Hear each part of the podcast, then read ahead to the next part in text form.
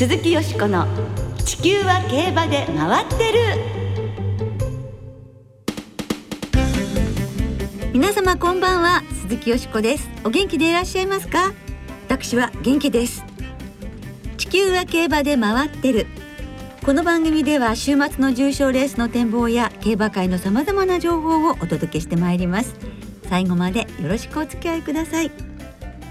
今日ご一緒してくださるのは米田元沖アナウンサーです。私は元沖です。よろしくお願いします。よろしくお願いいたします。ご無沙汰しております。ねあそうですよね、えー米田さんは今週、マイルチャンピオンシップの実況を担当されるとのことでございますけれども、はい、いかがでしょう？心の準備は？準備中でございまして まだ開店前というまだ札がかかってかかってるんですね、はい、どんなところに一番注目してらっしゃるんです？いや今回メンバーがね、えー、いい意味で実力拮抗してますから、はい。何が抜け出すんだろうってなかなか予想しづらいんでね、そこが大変ですよね。考えうるマイラー強いマイラーが揃ってますそうなんですよ。ええー、でこういう時にほら勝った時にさどういうコメントをするかっていうのはもう出たとこ勝負っていう感じなんでしょうそうなんですけど、えー、全部考えてると大変になっちゃうんでね。で今回勝つ候補が多いから、えー、ますます準備中になっちゃうんですよ。わかりました、はい、当日皆さんどうぞご期待ください。そんなプレッシャーをかけないでください。はい、はい、そして来週はジャパンカップでしょ？そして5週間後には、はいグランプリ有馬記念です早いですねもうね。早い早い。その有馬記念のファン投票の受付が昨日から始まりました。今年もウェブ投票限定です、はい、ご投票いただいた方の中から抽選で選べる豪華商品セットをはじめ有馬記念ファン投票オリジナルエトターフィーぬいぐるみなど合計7500名様に豪華商品が当たります。はい。投票期間は12月4日日曜日まで有馬記念に出走させたいと思う馬を選んでぜひご投票ください。この後は久々の JRA ここが知りたい。今回は来週のジャパンカップに出走する外国馬が入厩している東京競馬場の国際厩舎についてお送りいたします。どうぞお楽しみに。鈴木よしこの地球は競馬で回ってる。この番組は JRA 日本中央競馬会の提供でお送りします。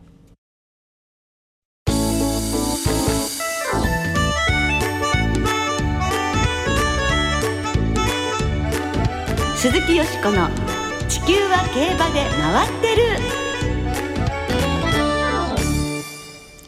JRA ここが知りたい。新設された東京競馬場国際厩舎編。久々となりますがね米田さん。はい、はい、JRA ここが知りたい今回は東京競馬場の馬場内に新設された国際厩舎について JRA の職員の方にお話をお伺いいたします。あの東京競馬場にね、ええ、あのお越しになった方は内馬場にご覧になったと思うんですけれども、はい、3コーナーと4コーナーの間のあの欅の横のところに、はい、なんか新しいものができたようだぞっていうあれが新しい国際厩舎なんですよね、はい、これまでは海外からのジャパンカップ出走馬は東京競馬場に直接入厩することはできず白井の競馬学校で7日間の輸入検疫の後東京競馬場に移動していたのですよね。そうなんですよね。それが今回新国際厩舎の誕生によって東京競馬場で輸入検疫を実施できるようになり直接競馬場に入厩できるようになったんです、はい、輸送が1回でも減れば馬たちへの負担もだいぶ軽減されますよね。はい。今回はエリザベス女王杯に出走したマジカルラグーンの回避、うん、そして出国直前になってのブルームの回避は残念なんですが、はい、今年は6頭の外国馬が出走の意思を示して最終的に4頭が来日してくれました、はい、新国際厩舎の誕生が少なからず外国馬の参戦を促す要因になったような気がしますよね。ですよね。新国際厩舎の誕生によって何が変わったのかそしてどんな施設なのかなどなど JRA 馬事部貿易課課長の栗本慎次郎さんにお話を伺っております。昨日佐藤泉アナウンサーが取材してきてくれました。まずはその前半の部分をお聞きください明日に外国馬の入厩を控えましてお忙しい今日は一日ではないですか今ちょうどあの入球の準備を進めているところでして今通訳の方への説明であったり最終的なチェックという形でも全て馬が入るための、えー、色料であったり資料であったりというものが整いましたのでそれらの準備を、本日から開始しているところです。あの東京競馬場には従来厩舎地区の中に国際厩舎という名前のものがありましたがそれと今回のこのこちらの国際厩舎の違いというのは？えー、従来ありました国際厩舎につきましてはいわゆる輸入検疫施設ではありません。ですのでこれまで、えー、競馬学校や三木ホースランドパークで行っていた輸入検疫を、えー、終えた後ですね東京競馬場に移動してきて、えー、そこで、まあ、着地検査機関と呼ばれる機関に入るんですが、えー、そういった期間を過ごすための施設になっていました。で海外に帰る際の輸出検疫を行う場所として、えー、国際厩舎は輸出検疫厩舎の指定を受けていたという形になっております。明日、えー、外国馬が到着ということですがその後のスケジュールはどんな形になりましょうか？はい、えー、到着する時間にもよるんですけれども、えー、朝着く便と夜着く便と今回は2つの便に分かれてきます。朝到着する便については早朝に成田空港に到着して、えー、移動してきますのでお昼に、え、国の輸入検疫の初回個体検査という検査を受ける形になります。で夜到着する便は到着するのが夜の6時ぐらいになりますのでこちらに着くのは10時頃になる予定ですのでその場合は翌日の朝に初回個体検査を受ける形になります。で初回個体検査を受けた後、えそこで、えー、血液検査であったりいろんな検査を伝染病に関する検査を実施するんですけれども、え5日間、えー、隔離された状態で管理をするという形になっております。えー、厩舎こちらの厩舎に入った後はどんな制限を受けることになるんでしょう？はい、競馬学校って一番大きく異なる点はですね、はいはい、あの競馬学校では到着した翌日から調教することができます。ただここでは競馬場の中にあるということで主要な伝染病の検査が、えー、終了する48時間以内につきましてはいわゆる輸入検疫施設内から馬を出さないという形になります。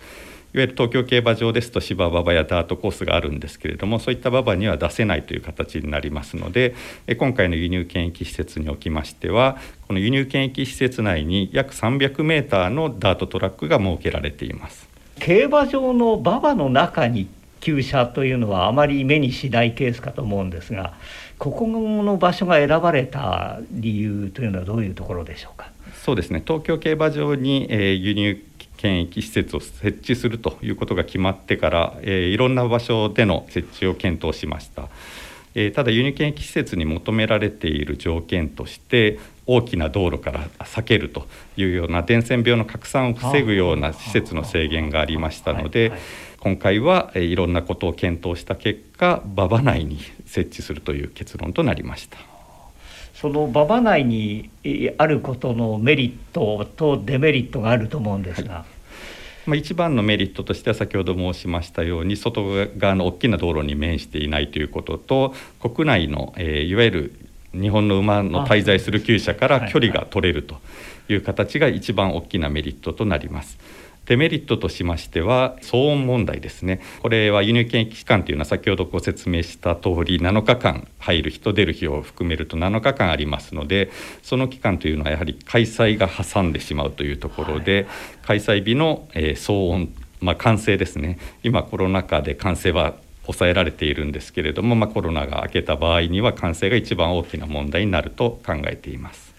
まあ、今回は金曜日に到着して土日が競馬でその競馬の開催期間にここにいなくてはいけないという、ね、そうですね。いわゆるそういうことになります。特に一番懸念していますのは安田記念に出走する場合ですと、はいはい、前の週がダービーという形になりますので、ねはい、まあ、日本で一番歓声が上がるレースの時に外国馬がこの馬場内にいるというシチュエーションとなります。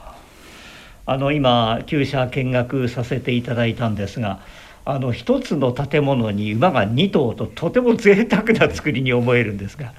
はい、馬の管理というのは、飛行機ごとのロット管理という考え方をしておりまして到着した飛行機ごとに、まあ、伝染病の可能性が異なってくるという形になっていますのでいろんな便で、えー、来る場合がありますので複数のまロット管理ができるような形で1厩舎に2馬房という形で1つの厩舎が1ロットという形で設置しております。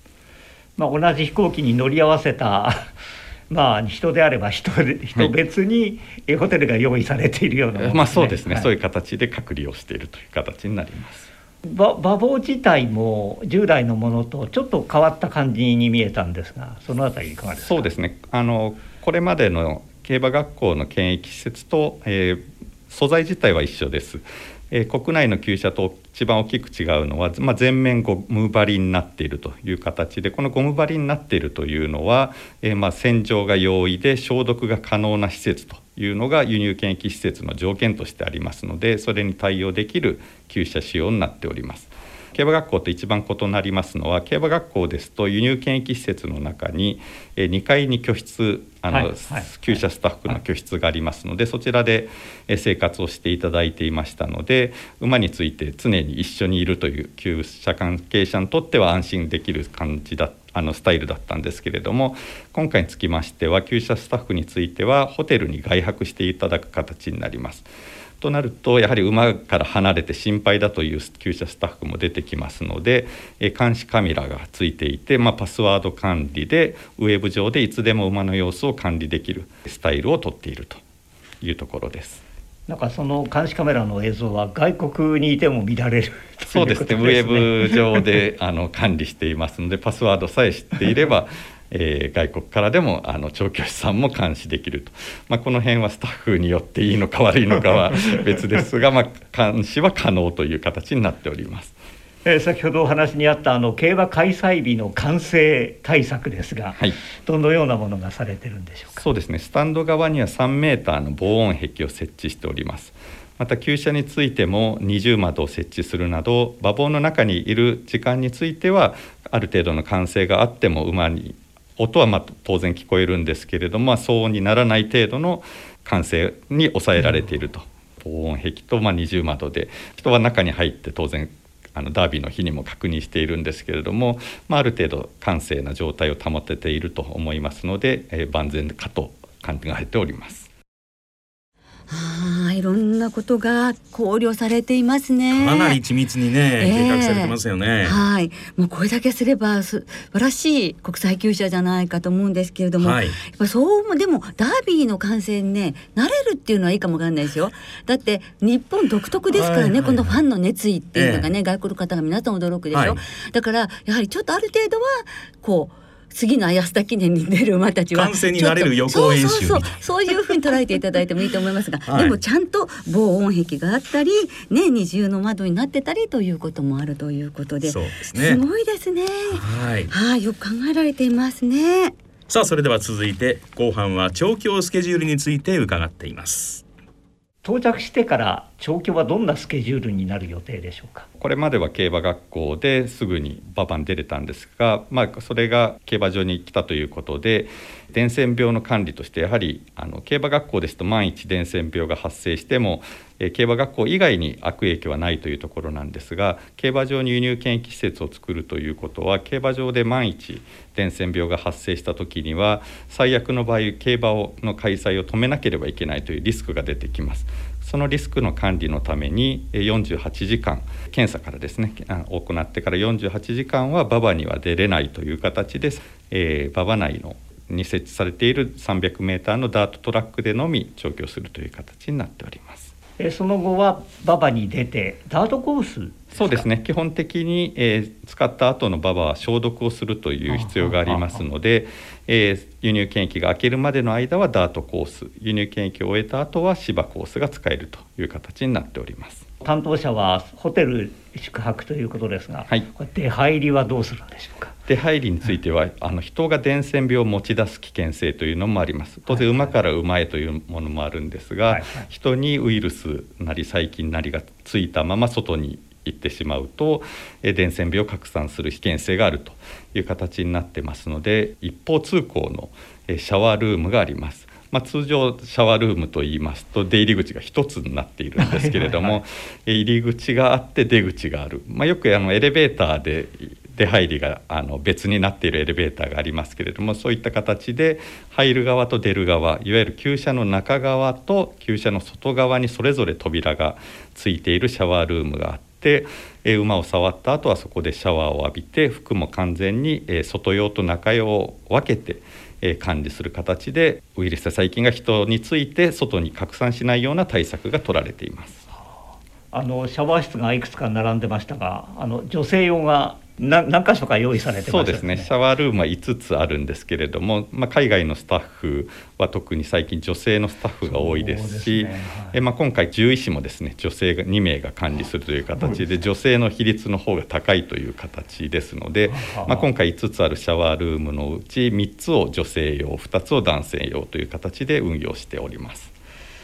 あの栗本さん自身は海外のこういった施設は何箇所かご覧になったことがございますか？そうですね。私もドバイの遠征にあの帯同させていただいたことがありますので、えー、ドバイでの検疫については体感しております。はあそれと比べてどれぐらい自信がお持ちですか？そうですね。あの輸入検疫施設自体がやはり海外と日本で求められる条件が違いますので、はいはいまあ、いわゆる伝染病を外に持ち出さないという検疫施設としては、えー、日本の検疫施設の方が優れていると思います。これ今回はジャパンカップだけあるいは有馬記念というのがあるのかなという感じもしますが滞在期間はどのぐらいこのこの施設の中では考えていらっしゃるんでしょうか？基本的には輸入検疫が終えた後レースを終えるまでというのがこの東京競馬場の輸入検疫施設のま指定期間という形になっていますのでもしジャパンカップを使った後に有馬記念に転戦したいという話があった場合はまた中山競馬場の、え国際厩舎の方に移動していただくという形になります。で今回残念だったんですけれども、はいはい、エリザベス女王杯にマジカルラグーン号が出走しまして、はいはい、その後ジャパンカップに登録もされていたところです。はいはい、その場合はマジカルラグーンについては輸入検疫をミキホースランドパークですでに終えていましたのでこちらの新しくできた馬場内の国際厩舎ではなくもともとあった国際厩舎で着地検査期間を過ごすという予定にしておりました。まあ、外国の方がいらっしゃるということで通訳の方とかあるいはあの専用の獣医さんがいらっしゃると思うんですが、はい、そういった方々も一応あの出入りは？そうですね。完全に中に入る方につきましては輸入検疫中あらゆる方が伝染病を持ち出す危険性があるというところになりますので出入りの際にはシャワールームを通過していただくという形になります。ですね。栗本さんはその出入りなさるんですか？えっ、と最初の日の対応の時ですね。馬がついた日につきまして同時にフランスの馬も3頭到着する予定となっておりますので、獣医の手が足りないという形ですので、私も最初は、えー、馬に接した後はシャワーを浴びて対応あの外に出るという形になります。えー、明日から、まあ、ちょっとまた忙しい日になるでしょうが本当に楽しみに我々も馬を見ていきたいと思います。はい。そうですね。あの外国馬がまず無事に出走できるように輸入検疫を無事に終えて、えその後の調教も無事に過ごしてまずはあの競馬に無事に出走できることを祈って、え対応したいと思っております。大変わかりやすかったですね、えー、でもこれだけのことをしなくてはいけないということですね。特にこのご時世というのもありますからね、はい、コロナ禍ということがありますからね、えー、いやでもあの携わる皆さんのご苦労がね、はい、あの拝察申し上げるところですけれど本当におっしゃっていた通り無事にね、全馬あの来てそしてレースを終えて、えー、その母国に戻ってほしいですね。そうですね。そしてやはりこれだけの国際厩舎ができたということがね、また世界中に広く知れ渡りますと、より多くの外国馬が日本の国際競争に出走してくれるようになる、はい、特にジャパンカップ安田記念だと東京競馬場のねで行われるレースに出てくれるとなるといいですね。東京競馬場の G1 のレベルアップにつながりますからね。はい、そうですね。はい、はい番組では今後も JRA のさまざまなお仕事にスポットを当てて取り上げていきたいと思います。リスナーの皆さんも気になる仕事知りたい業務がありましたらメール送信フォームからぜひお寄せください。お待ちしております。鈴木よしこの地球は競馬で回ってる。ここからは週末に行われる重賞を展望していきましょう。その前に先週予想したデイリー杯2歳ステークス本命よしこさん勝ったオールパルフェだったんですね逃げ切り勝ちあなんかちょっとスカッとした感じでしたね。えー、大野拓也騎手もね今年はフランス遠征などでさらにこう研鑽を重ねられ重ねられてね、えー、この先ジーバともにねこのコンビでね大きいところを狙っていってほしいですね。はい今後も期待でございます。はい、さあ今週は土曜日に東京競馬場で東京スポーツ杯2歳ステークス日曜日に阪神競馬場でマイルチャンピオンシップが行われます。はい、まずは日曜日に阪神で行われる芝 1600m の G1 マイルチャンピオンシップを展望していきましょう、はい、金曜日18日正午の阪神の天候は晴れ芝田とともに量のコンディション。当日20日日曜日の阪神は曇りの予報で降水確率40%ということでお天気的には微妙なところですね。はい。さあこのメンバーはい。どう判断しましょう？もうあの迷うとこなくそうだしです。あ1600メートルでは4戦4勝ですからね、はい、芝のね。え、最も得意のコースということですし、もうとにかくあのボバと混合の G1 を勝ってほしい。ええ、そして世界中の白毛ヒロインファンに、はい、わーっていうね開催を叫ぶそう、ね,、いう瞬間をね期待したいと思いますね。ソダシからです。ウィンカーネリアンシュネルマイスターサリオスセリフォスソウルラッシュ。この5点に生まれんで流します。はい、はい、2番4番5番10番11番に流します。はい。米田さんは？私はジャスティンカフェということで、はい、はい、この馬は、はい、まだね重賞も勝っていないんですけど、えー、まあ一瞬の制足がいいですから、えー、これはなんとかね、はい、3着以内であれば、はい、一矢報いてくれるんじゃないかと思って本命にしております。はい、続いて土曜日に東京で行われる2歳馬による芝 1800m の G2 東京スポーツ杯2歳ステークスを展望していきます。はいさあ高額馬が多いんですね。ねもう本当びっくりですよ。4頭も1億円を超える馬がいるって、そうなんですごい豪華ですよね。豪華メンバー。はい、はい。そんな中から私はですね、8番のハーツコンチェルトを本命にしました。はい、え中京で8馬身差あの圧勝劇、えー、東京でもいいんじゃないんですか？なるほど。はい。ここから2番、5番、6番7番にはい生まれんで流したいと思いますよ。米田さんは？私はフェイトということで。はいフェイトもいいですよね。夏の新潟から間隔がね、い、い感じで空いてますから、ええ、そのローテーションもいいかなと思って本命でございますね、一、億七千六百万円ということですね、はい、はい、さあそれではリスナーの皆さんからいただいた予想もご紹介します。まずは中堅さん。マイルチャンピオンシップは育ちを狙います。今はマイルが最適だと思いますしビクトリアマイルに続く G1 勝利を成し遂げてほしいです。それからアンチモンさん。東京スポーツ杯2歳ステークスはダノンザタイガー。このレースそろそろコントレール記念2歳ステークスになりませんかね？えー、でもねそういう考え方大好き、ええ、ね、馬の名前をレース名に残すべきです。そうですね。はい、はい三里のちいちゃんさん。マイルチャンピオンシップの本命はジャスティンカフェです。湘南ステークスのあの豪脚が忘れられません。ワールドエースさん。マイルチャンピオンシップはソダシ。初めて本命にします。割って入るならジャスティンカフェ。秋広さん。マイルチャンピオンシップの本命はウィン・カーネリアンです。蹄葉炎を乗り越え破竹の3連勝、三浦皇成騎手との人馬初 G1 に期待しています。107戦目なんですってそうなんですってね。ねえ。ー、あの三浦騎手ね。そうなんいやなんとかとかいう思いもあるねでしょうね。可能性ありますからね。しかも鹿と厩舎の馬でですよ、はい、所属するね。ね感動しますよねこれはドラマになります、はい皆さん今週もたくさんの予想いただきまして、えー、どうもありがとうございます。時間の都合でね今週もすべてご紹介できなくて申し訳ありませんが御礼申し上げます。はい。なおこの番組は金曜日のお昼過ぎに収録を行っています。その後発表された出走取り消し機種変更などについては JRA のウェブサイトなどでご確認ください。また重賞予想は番組ウェブサイトのメール送信フォームから金曜日の正午までにお送りください。はいよろしくお願いいたします。来週はジャパンカップラジオ日経杯、社杯ですね。来ました。京都にサイステークスの展望を中心にお届けいたします。お聞きの皆さんの予想、ぜひ教えてくださいね。お待ちしています。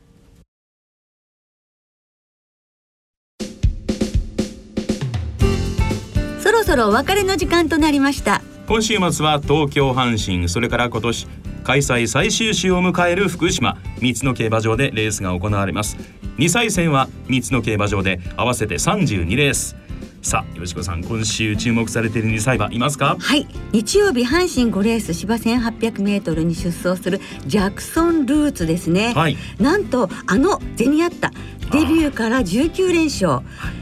全世界をワクワクさせた、全米歴代最強牝馬と歌われるあのゼニアッタの多いということなんですよ、えー、お父さんは絆、はい、ねディープインパクトの島行ってどうなってるんでしょうかどう本当ワクワクします。楽しみにしています。新たな伝説を作るなのかどうか。ね、えー、期待したいです、はい、単勝です。単勝で勝負、はい。さあその2歳戦なんですが単勝がお得です。全競馬場全レースの単勝を対象に通常の払い戻し金に売上の5%相当額が上乗せされます。はい。そして今週も東京阪神福島3つの競馬場ともに事前にインターネットで指定席または入場券を予約された方がご入場いただけます。またマイルチャンピオンシップが行われる日曜日の阪神競馬場を除き事前予約なしで入場できる当日現金発売入場券も発売されます。詳しくは JRA のウェブサイトなどでご確認ください。はいお願いいたします。それではマイルチャンピオンシップはじめ週末の競馬存分にお楽しみくださいお相手は鈴木よしこと。米田元樹でした。また来週元気にお耳にかかりましょう。鈴木よしこの地球は競馬で回ってる。この番組は JRA 日本中央競馬会の提供でお送りしました。